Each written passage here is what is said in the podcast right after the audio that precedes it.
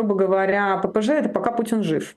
Ну вот так А, это, да. понял. Ну Ну вот, и, и вот эта логика, пока Путин жив, его будут ломать и дать. Ты что ты думаешь, его там 27 раз отправили, а 28-29 не отправят? Да так же Да нет, через... отправят. Я, я не, я Просто не, мучить и ломать, Маш, мучить и ломать. А э, для чего э, еще существует репрессии и репрессивная машина? Мучить и ломать, издеваться, мучить, Просто, ломать. опять же, а, это создает дополнительный инфоповод. Все равно, в любом случае, даже вот мы обсуждаем, да, да, люди не забывают и так далее. да Ведь э, плевать. создание и поддержание образа жертвы происходит со стороны российских властей. а, И, ну ладно, господи, что, вот, э, да, понятно, человек там подвергается мучениям, но создают лишний информационный повод, и мы вспоминаем об Алексее Навальном. Очень сложно себе представить, и в каких ужасных условиях он, условиях он находится, тем более учитывая характер той колонии, да, Полярный Волк, где вот он сейчас а, а, сидит. Так, ну что, мы подключаемся, эм, подключаем к нам в эфир следующего гостя. Это Сергей Ауслендер, израильский журналист, автор, автор телеграм-канала «Война с Ордой». Сергей, э, доброе утро. Доброе утро. Здравствуйте, Сергей. Давайте с Цезаря Куникова Доброе начнем. утро. Что, о чем вы можете судить, вот исходя из тех фактов, которые вы видели? Ну, пожалуй, основной вывод, который можно из всего этого сделать, это то, что э, Украина в чистую и в сухую, можно сказать, выигрывает сражение за Черное море. То есть любой российский корабль, который выходит из порта и отходит, и отходит от него там хоть на какое-то расстояние, становится целью, причем не потенциальной, а вполне себе реальной. Да? Потери э, Черноморского флота российского насколько я понимаю, они уже приблизились к величинам, которые он понес во время Второй мировой войны. Хотя тогда ему противостоял там совершенно другой противник. Так что, в общем, украинцы нашли решение э, для того, чтобы бороться с Черноморским флотом, с российским. Э, результатом этого стало, стали, во-первых, большие потери, очень большие в крупных надводных боевых кораблях. Ну вот, в частности, э, этот БДК, Цезарь Куников, да, это проект 775, такие большие десантные корабли. У них вообще не было потерь до начала полномасштабного вторжения в Украину за всю их историю. Их строили там с 70, не помню какого года, но это самая такая многочисленная серия десантных кораблей в советском флоте была еще. И вот потерь у них вообще не было никогда. И вот, и, и, и, и вот случилось. Ну и плюс украинцы разблокировали фактически Черное море. То есть они восстановили же свой морской экспорт почти полностью. А, подождите, а у меня несколько вопросов. Подождите. Во-первых, а зачем эти корабли? Как они использовались? У нас вроде это же действительно корабли, которые были предназначены для высадки десанта. А, таких а, эпизодов в российско-украинской войне мы не наблюдаем. Какая цель была у Куникова? Что он делал там?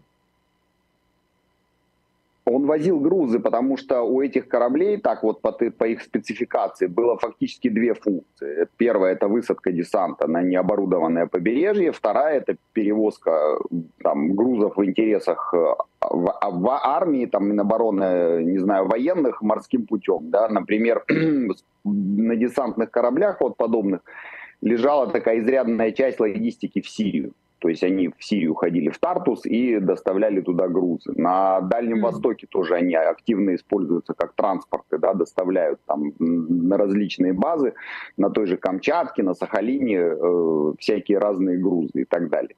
То есть это такая часть морской логистики довольно серьезная, которая вот с материковой части России доставляла грузы и э, на оккупированные территории, в тот же Крым или в тот же Бердянск, да, снабжая группировку, которая там воюет. И если помните, собственно, по-моему, первый БДК, который был потоплен, это был Саратов, если я не ошибаюсь, он потоплен был в порту Бердянск, когда украинцы ударили по нему ракетой .у. Тогда же, кстати, Цезарь Куников пострадал при этом ударе, но Там был пожар, и с ним справились, он отошел, отремонтировался и продолжил службу, вот, собственно, до, до, до позавчерашнего дня. А для атак на украинские города и на украинскую территорию этот корабль не используется? Нет, он не- обладает ракетным вооружением. Э, В начале вторжения были разговоры о том, да, что россияне собирались, собирались высадить десант вот в районе Одессы. И для этого даже была там собрана группировка кораблей с э, десантом морской пехоты на борту. Но что-то они не решились, видимо, на, э, на этот десант. И в итоге так это вот не случилось. И поэтому эти корабли использовались в основном как транспорты такие. То есть в первую очередь это удар по логистике и по снабжению. А что, а, что это дает украинцам? Что значит разблокировали Черное море? Очевидно, что Черноморский флот и не принимал активного участия именно в боевых действиях, да, и при этом и украинцы, в общем, вряд ли в это море выйдут. То есть э, как, что, как, как, как выглядит украинский флот и что им дает эта разблокировка Черного моря? Так весь как бы э, вся уникальность ситуации заключается в том, что Украина нанесла поражение Черноморскому флоту, не имея флота вовсе. Да. На момент начала полномасштабного вторжения у них фактически был один большой боевой корабль, это Гетман Сагайдачный, который был затоплен в порту э, Очакова, если я не ошибаюсь, или Николаева, ну где вот он стоял на ремонте. Он был затоплен своим же экипажем, потому что была угроза его захвата россиянами. И вот, собственно, не имея ни одного боевого корабля в принципе, ну кроме мелких там патрульных катеров, их можно не учитывать, в этой статистике украинцы вот полтора десятка крупных боевых кораблей потопили, среди них подводная лодка, например, да. И флагман, вообще-то на минуточку, да, крейсер Москва был потоплен, причем ракетным ударом. И э, российский флот, среди прочего, помимо того, что он занимается там обстрелами побережья, да, опускает ракеты по украинским городам, он же занимался блокадой, морской блокадой, да, были, были заблокированы украинские порты. И вот они разблокировались. И, в принципе, экспорт украинцев, да, ну, в основном там это экспорт продовольствия, металлов, там, ну, что они обычно экспортировали, он достиг уже почти до военных значений. Так что вот вам прямой результат всей этой истории. Сергей, а как, э, как эти корабли поражаются? Э, вот мы поняли, что Москва ракеты, да, остальные. Ну, разные есть э, способы. Вот тот же Саратов был поражен ракетой .У в порту Бердянска, да, там в Крыму были потоплены в, господи, где это был-то, Феодосии, кажется, был потоплен Новочеркасск, десантный корабль, он был потоплен ударом э, ракеты Storm Shadow или Скальп, какую-то из них использовали украинцы. Потом вот эта история с ударом по заводу в Севастополе, где были в доках поражены тоже десантный корабль и подводная лодка Ростов-на-Дону. И морские дроны. Собственно, вот уже несколько кораблей были повреждены или потоплены ударами вот этих вот надводных или таких полуподводных беспилотников. Да. Украинцы тоже вот научились их использовать сейчас у меня вылетело из названия, Магура V5, вот э, а, какой они Магура. беспилотник использовали для потопления Цезаря Куникова. То есть дождались, пока он выйдет из порта, и атаковали его с помощью э, вот этих вот дронов, использовав несколько. Ну там как бы схема-то, в общем, такая стандартная. Бьют одним, обездвиживают, потом вторым, потом третьим, и так пока не потопят. Вот. Я не знаю, сколько конкретно они потратили. Э, говорили о том, что они использовали пять Сколько из них достигло цели, мы не знаем. Но в случае с катером «Ивановец», насколько я помню, малый ракетный корабль, да, почему-то все катером называют, на самом деле это малый ракетный корабль, он был потоплен тремя. То есть остановили, пробили дыру в борту, добили. Вот по такому принципу. То есть это вот а... катера камикадзе такие беспилотные. А можете объяснить, что они из себя представляют? Они большие, маленькие? Какое там используется количество вооружений и тип вооружения? Или что там, взрывчатка? Как вообще это устроен, вот этот э, безэкипажный катер «Камикадзе»? Ну, выглядит он ну, не очень большим, ну, как, грубо, моторная лодка, да, такая вот приличного размера, скажем, условно, да, э, он э, не обладает никаким вооружением, но несет на себе заряд взрывчатки. Э, Магура тащит на себе порядка 300 килограмм. То есть это боевая часть, примерно как у торпеды. Вот. И, все управляются они там по, по различным каналам, там есть у них очень такие, как бы, так сказать, дублированные каналы управления, да, защищенные от перехвата и действия радиоэлектронной борьбы. Э, и все, собственно, вот. И оператор сидит где-нибудь, я не знаю, где он там сидит, в, в Одессе или в Киеве, это не важно, где он сидит. Оператор видит на экранчике, ну, в носу этого катера стоит камера с нарисованным крестиком. Вот буквально такая своего рода компьютерная игра. И он им управляет, собственно, и атакует корабль, если нужно. Только нужно знать, где он есть. У них большой запас хода, там до 800 километров. То есть, в принципе, запуская их откуда-нибудь из района, там, скажем, Одессы, то можно достичь вот там и Крыма, и не только. И, в общем, один из кораблей же был подбит фактически на траверзе Новороссийска, да, вблизи порта Новороссийск. То есть плюс-минус вот так вот все э, базы Черноморского флота находятся в зоне поражения этих катеров. Оружие такое опасное, не новое, кстати, раньше такие использовались, но э, еще я, я вот сейчас год не помню, когда подбили этот американский эсминец Кол, э, смертники из Аль-Каиды. Ну, только там люди были на этом катере, да, в порту Адена они его поразили, нанесли такие тяжелые повреждения, едва не затонул. То есть вообще вся эта идея еще там со Второй мировой войны, там эти человека-торпеды Кайтен японский и так далее, просто сейчас вот, ну, с учетом того, как развелись вот эти средства управления и связи, нет смысла за людей сажать. И все, собственно, и вот э, иранцы, кстати, сделали такой катер, но только с человеком э, на борту. Человек должен его направить на корабль, а потом спрыгнуть. И дальше вот, если повезет, подберут. То есть у них такой вот не, не до камикадзе получился. А, ну, да. Сергей, у меня а, еще Сергей... такой вопрос. А по, прости, а по спасению, а вот мы, мы не знаем, как скоро, как быстро затонул этот Куников. Все-таки, судя по всему, он все-таки затонул, э, судя по кадрам. Э, какие существуют варианты развития событий для, собственно, экипажа? Насколько я понимаю, там много срочников российской армии, российских ВС, да, и какой, каковой, какой может быть их судьба в этом случае, если он действительно пошел ко дну? Ну, или спасли, или погибли. Тут, собственно, судьба-то, в общем, выбор-то не богатый, прямо скажем. Но а учитывая, как... Э, ну, ну там порядка 9, 90 человек, 80 с чем-то человек экипаж, да, мы предполагаем, что там ну, какое-то количество десятков человек там находилось на этом корабле.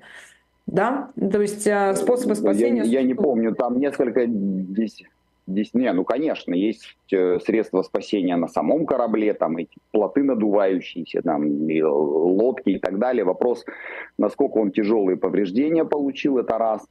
Э, что он вез при этом, кстати, тут писали, что он что-то такое взрывающееся вез. Ну, как было вот с этим кораблем, пораженным в порту Феодосии, да, там была такая жуткая вторичная детонация, что большой десантный корабль просто расплавился буквально, в головешку превратился. И э, третье, насколько быстро туда подошли вот какие-то спасательные средства Черноморского флота. Там, спасательные корабли или, или неважно, любые другие корабли. Поэтому о судьбе экипажа на данный момент ничего не понятно. Песков же сказал, вы обращаетесь в Минобороны, а Минобороны сказала, мы это не комментируем. Все, круг замкнулся, ничего не понятно. Я, насколько mm-hmm. понимаю, с крейсера «Москва», у которого экипаж был ну сильно побольше, и довольно известно все, все обстоятельства там всей этой истории, до сих пор большая часть экипажа числится пропавшими без вести, не признаны погибшими. Э, слушайте, Сергей, а все-таки как так получается, что вот уже по э, словам некоторых э, аналитиков, да, до, до трети Черноморского флота там уничтожено или подбито, как-то пришло в негодность. Как так получается, что Россия не может защитить, получается, свои корабли? Ведь инструменты примерно одни и те же используются, там же нет новшеств каждый раз.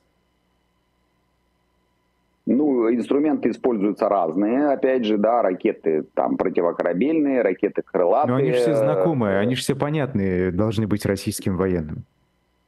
Ну, значит, не могут справиться, раз они все понятные. ПВО, видимо, с такими ракетами, как Storm Shadow или Scalp, справляться не в состоянии.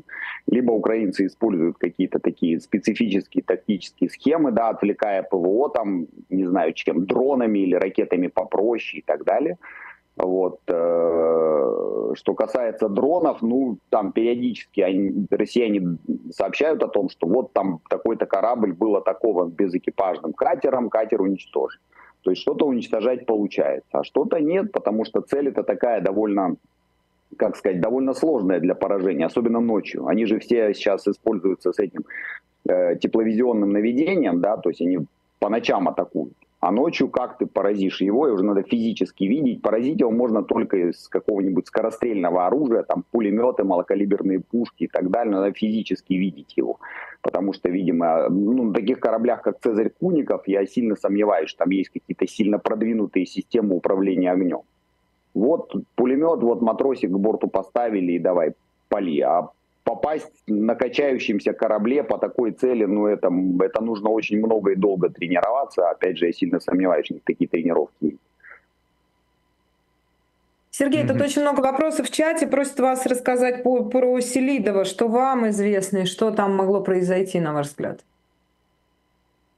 Про что, простите, я не расслышал, пропал Про связь. Селидова, про Селидова, где якобы были информационные сообщения, что там на полигоне накрыли ракетными ударами украинских военных и много погибших. Российская сторона настаивает, украинская не подтверждает. Вот если у вас есть какая-то информация. А я, честно сказать, не, не, не следил за этой историей, да, я, я, я не в курсе этой истории, если честно. Окей. Хорошо, да, Маш, если, если позволишь, э, просто вернемся к этому кораблю, да, есть вопрос. Э, вот спрашивают, а как, э, собственно, катера доплыли, да, до него? Это надо было обогнуть весь полуостров мимо Севастополя и э, других объектов. Есть вариант, что из Турции приплыли эти беспилотники. Вот что вы скажете? Ну, насчет из Турции я сильно сомневаюсь. Вот, у них большой, еще раз говорю, запас хода, там больше 800 километров, это раз. Во-вторых, такие корабли, ой, такие катера или там дроны можно запускать с кораблей же совершенно спокойно. Почему нет? С какого-нибудь там гражданского сухогруза, например, их можно запустить. Но это не секрет, об этом писали, да. Иранцы активно пользуются подобными вещами.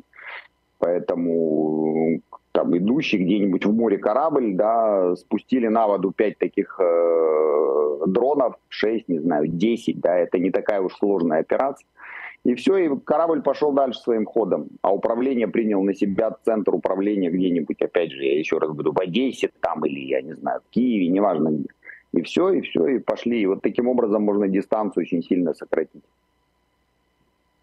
А, давайте к другим новостям. А, как вы оцениваете а, ситуацию под Авдеевкой и заявление Сырского о том, что украинская армия переходит к обороне?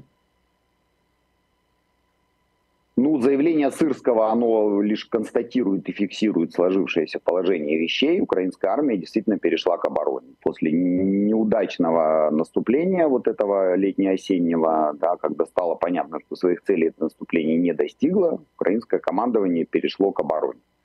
Что касается Авдеевки, ну, судя по всему, вот я так понимаю, что Авдеевку россияне дожмут. То есть они ее все-таки захватят, но в абсолютно уничтоженном состоянии. Насколько я понимаю, в Авдеевке там уже ничего не осталось. Украинцы там пока держатся, но там уже вот совсем-совсем-совсем близко осталось э, россиянам до вот этой дороги, которая там является единственным, единственной артерией снабжения. Вот если они ее перехватят, то все, тогда как бы надо отводить оттуда войска будет, чтобы не а было дальше... угрозы э, не, ну дальше там есть другие населенные пункты, но я так понимаю, что пока-то задача это выйти на административные границы э, Донецкой и Луганской областей. Дальше там видно будет, потому что там планирование-то у них какое в Кремле, до следующего понедельника. Да? Главное сейчас вот Авдеевку взять, а там и объявить об этом, как о таком невероятном успехе, как будто бы вот опять взяли Берлин, ну, на крайний случай Варшаву. Хотя Авдеевка, я напоминаю, это пригород Донецка, который э, в котором бои шли-то по сути с 2014 года, а непрерывный штурм Авдеевки длился с 24 э, февраля 2022 года. Два года к ряду вот они ее штурмовали. И вот, наконец, взяли.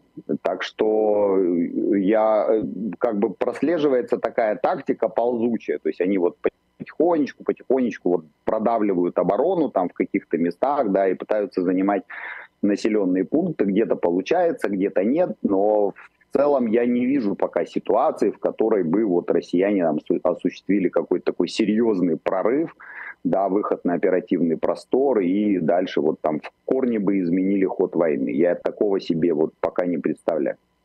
Сергей, тогда чем вы объясняете, что украинские военные до сих пор э, ценой, э, большой ценой, да, удерживают Авдеевку? Зачем? Если, если вы говорите, что, собственно, вот России хоть что-то бы, да, там, выставить как победу, что Авдеевка не особо важна, зачем тогда ее так удерживать?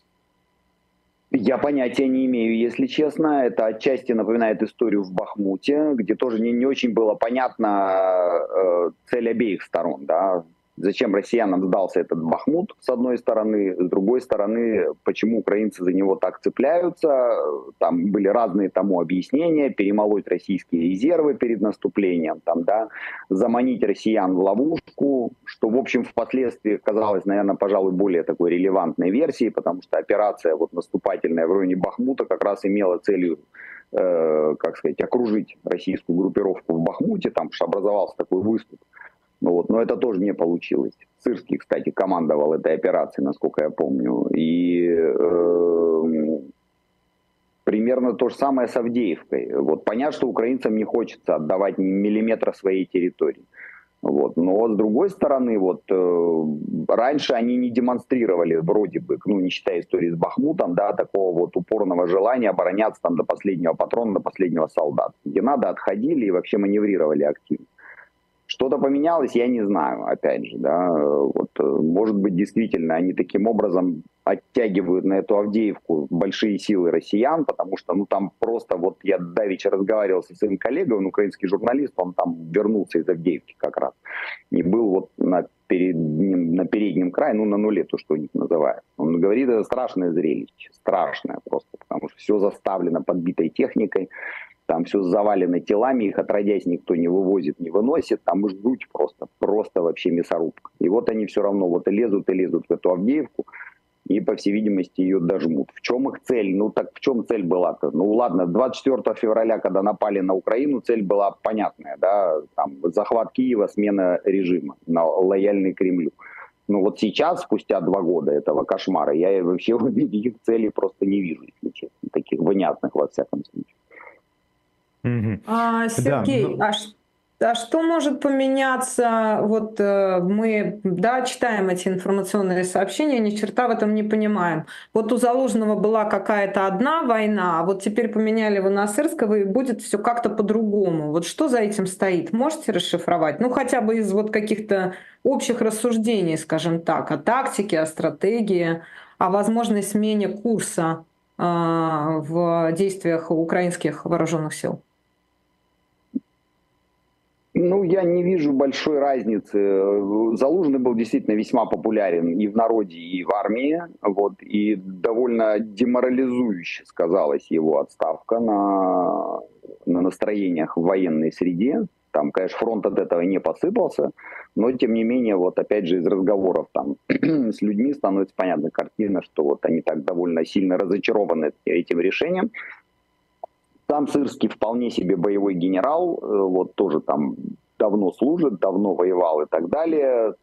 Опять же, оценивать их как бы качество, вот как бы как полководцев, я не сильно могу в данном случае, тем более сравнивать. В конце концов, Сырский был, по сути, заместителем Залужного, да, они работали ну, вместе и в связке.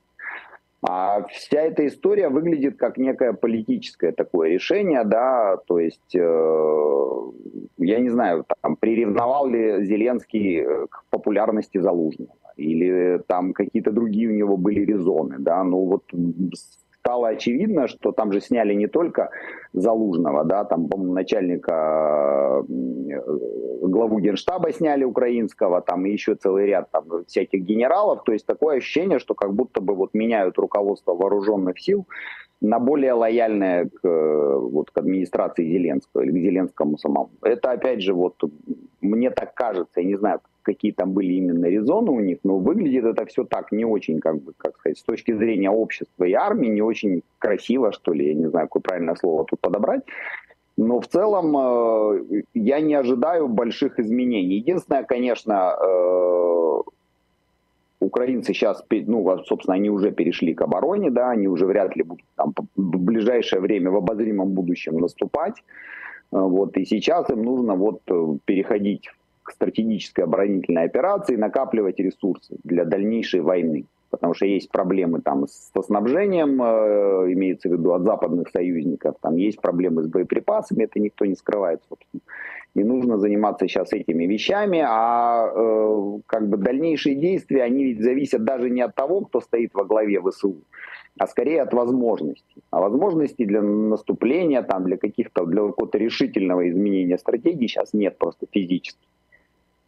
Кстати, о дальнейшей войне. А, вы знаете, тут какие-то пугающие инфоповоды появляются. То а, на Западе заявляют разные чиновники из разных абсолютно стран, да, в том числе и там а, руководители НАТО, о грядущей, грядущем нападении России на Альянс.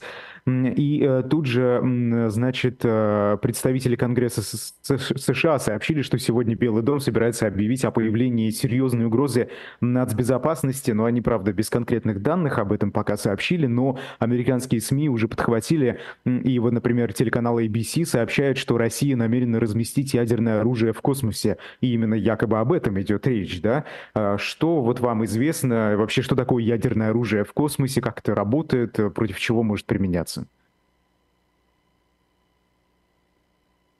Ну, есть же договор, насколько я знаю, да, о не размещении ядерного оружия в космосе. Вот.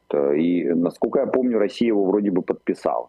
Вот. Ну, сейчас понятно, что в свете последних событий все эти договоры вообще пошли прахом буквально, да, вся система международной безопасности вся рассыпалась просто в дребезги буквально.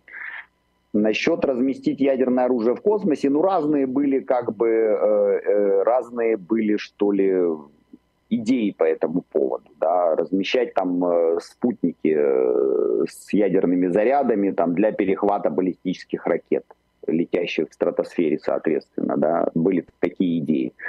Были идеи, что на спутник можно установить ракету, которую можно оттуда запустить. Вот. Все эти идеи они прорабатывались, но они не получили практического воплощения по той простой причине, что при современном количестве и качестве ядерных арсеналов да, у, у США и у России нет никакого смысла переть это все в космос, да, устраивать весь этот геморрой, там пытаться что-то размещать, потратив на это какие-то несусветные абсолютно деньги, когда вот один залп подводной лодки стратегической может стереть с лица Земли целый континент для чего, как бы, при этом, там, ну, сколько этих ракет ты затащишь в космос, да, учитывая состояние, там, э, современной космонавтики, я не знаю, той же российской, кстати, которая сейчас не, в не самом лучшем э, состоянии находится. Вообще это все выглядит как некий алармизм со стороны американцев, вот, э, которые срочно ищут какую-то глобальную угрозу, да, и э, вот сейчас, значит, придумали вот это. Ну, вот, опять же, основываясь на примерах нашей войны с Хамасом, американская пресса в последнее время что-то чудит, прямо вот, скажем, сильно чудит, да, вот, если они пишут, например, то есть, короче говоря, их сообщениям надо доверять вот с, с изрядной долей скепсиса, я бы сказал, как это сейчас не странно прозвучит, потому что, ну, вот они, например, написали, что Египет предупредил Израиль, что разорвет мирный договор, если э, начнется операция в Рафее. И вы был вынужден выступать министр иностранных дел Египта, который сказал, что вообще таких намерений даже близко нет, и никто никакой договор разрывать не собирается. Хотя Вашингтон Пост писал об этом на полном серьезе со ссылкой на некие неназванные источники и так далее. Как-то вот, не знаю, американская пресса пожелтела, на мой взгляд, очень сильно в последнее время. Поэтому к таким сообщениям я бы относился, вот, ну, как бы это сказать так, осторожно. А, тут э, вопросы как раз, э, у нас несколько минут еще, если позволите. Вопрос по Израилю. Илья спрашивает, есть ли последние новости по Синвару после показанного ролика с ним Хан Юнисе. Синвар — это один из лидеров Хамас. Ну, это да, организатор-вдохновитель, так сказать, этой резни 7 октября. Э, эти кадры датируются 10 октября. То есть это кадры вообще ну, буквально с самого начала войны. Новостей особых нет. Э, в армии, в разведке понимают, что подошли к нему где-то очень уже близко подобрались. Если он в секторе газа, если он не эвакуировался куда-то в Египет и дальше, то где-то вот прям рядом с ним находятся наши военные. И вот он сейчас сидит в бункере, и над головой у него там лязгают гусеницы израильских танков. Он либо в Рафехе, либо в Хан-Юнисе, но с большей долей вероятности можно утверждать, что он в Рафехе, потому что Хан-Юнис уже почти полностью под оперативным контролем армии. Он, видимо, вообще не показывается на поверхность э, с тех пор, вот как он ушел под землю. И э, он э, по сообщениям, которые приходят от э, египетских посредников и катарских, да, там, где вот обсуждается вот эта сделка по освобождению заложников, он уже 15 или 16 дней не выходит на связь. Вот. Почему, непонятно, что тоже влияет там, на ход переговоров. Э, в общем, по поводу Синвара вот пока особых новостей нет, но в армии считают, что подобрались к нему очень-очень близко. А в целом, вы не могли бы буквально в двух словах объяснить, что сейчас происходит в Газе и на границе с Ливаном? Какая, какова обстановка? А, а, армия завершает сражение за Хан-Юнес. Это предпоследний город в Газе, не занятый израильской армией, не зачищенный от Хамаса. Остается только Рафех. Это город, который стоит прямо на коридоре Филадельфия на границе с Египтом. И он последний оплот Хамаса. Там порядка четырех батальонов Хамаса находятся без контроля над этим городом, без контроля над коридором Филадельфия. Не, не получится уничтожить Хамас как административную военную силу в секторе Газа, значит, все было зря. Значит, вообще не надо было эту войну начинать. Поэтому в израильском таком военно-политическом руководстве созрело понимание и решение, что нужно в Рафех заходить и Рафех э, зачищать. Проблема осложняется наличием огромного количества гражданских беженцев, там порядка миллиона, их надо куда-то переместить, чтобы не наворочить там дел. Поэтому сейчас этот вопрос решается. Э, сделка по освобождению заложников пока не завершена, не заключена. Хамас выставляет заведомо неприемлемые условия. Там война продолжается, в общем. На севере вчера был очень сильный обстрел города Цфат, обстреляли военную базу, в частности штаб Северного военного округа, были попадания, там погибла девушка-срочница и э, с десяток раненых там были. Э, Израиль ответил по Ливану довольно мощно, но в целом пока градус эскалации очень высокий, Хизбалла вообще никак не демонстрирует никакого желания там э, пойти хоть на какие-то уступки, от них требуется только отойти от границы там на 7-10 километров, но пока они не демонстрируют. И в общем и целом вероятность большой войны с Хизбаллой на севере остается довольно-довольно высокой, я бы сказал. Да, да. спасибо вам спасибо. большое. Да? Спасибо Айдар, большое, да? Сергей Ауслендер, да, израильский журналист, да, автор телеграм-канала «Война с Ордой» был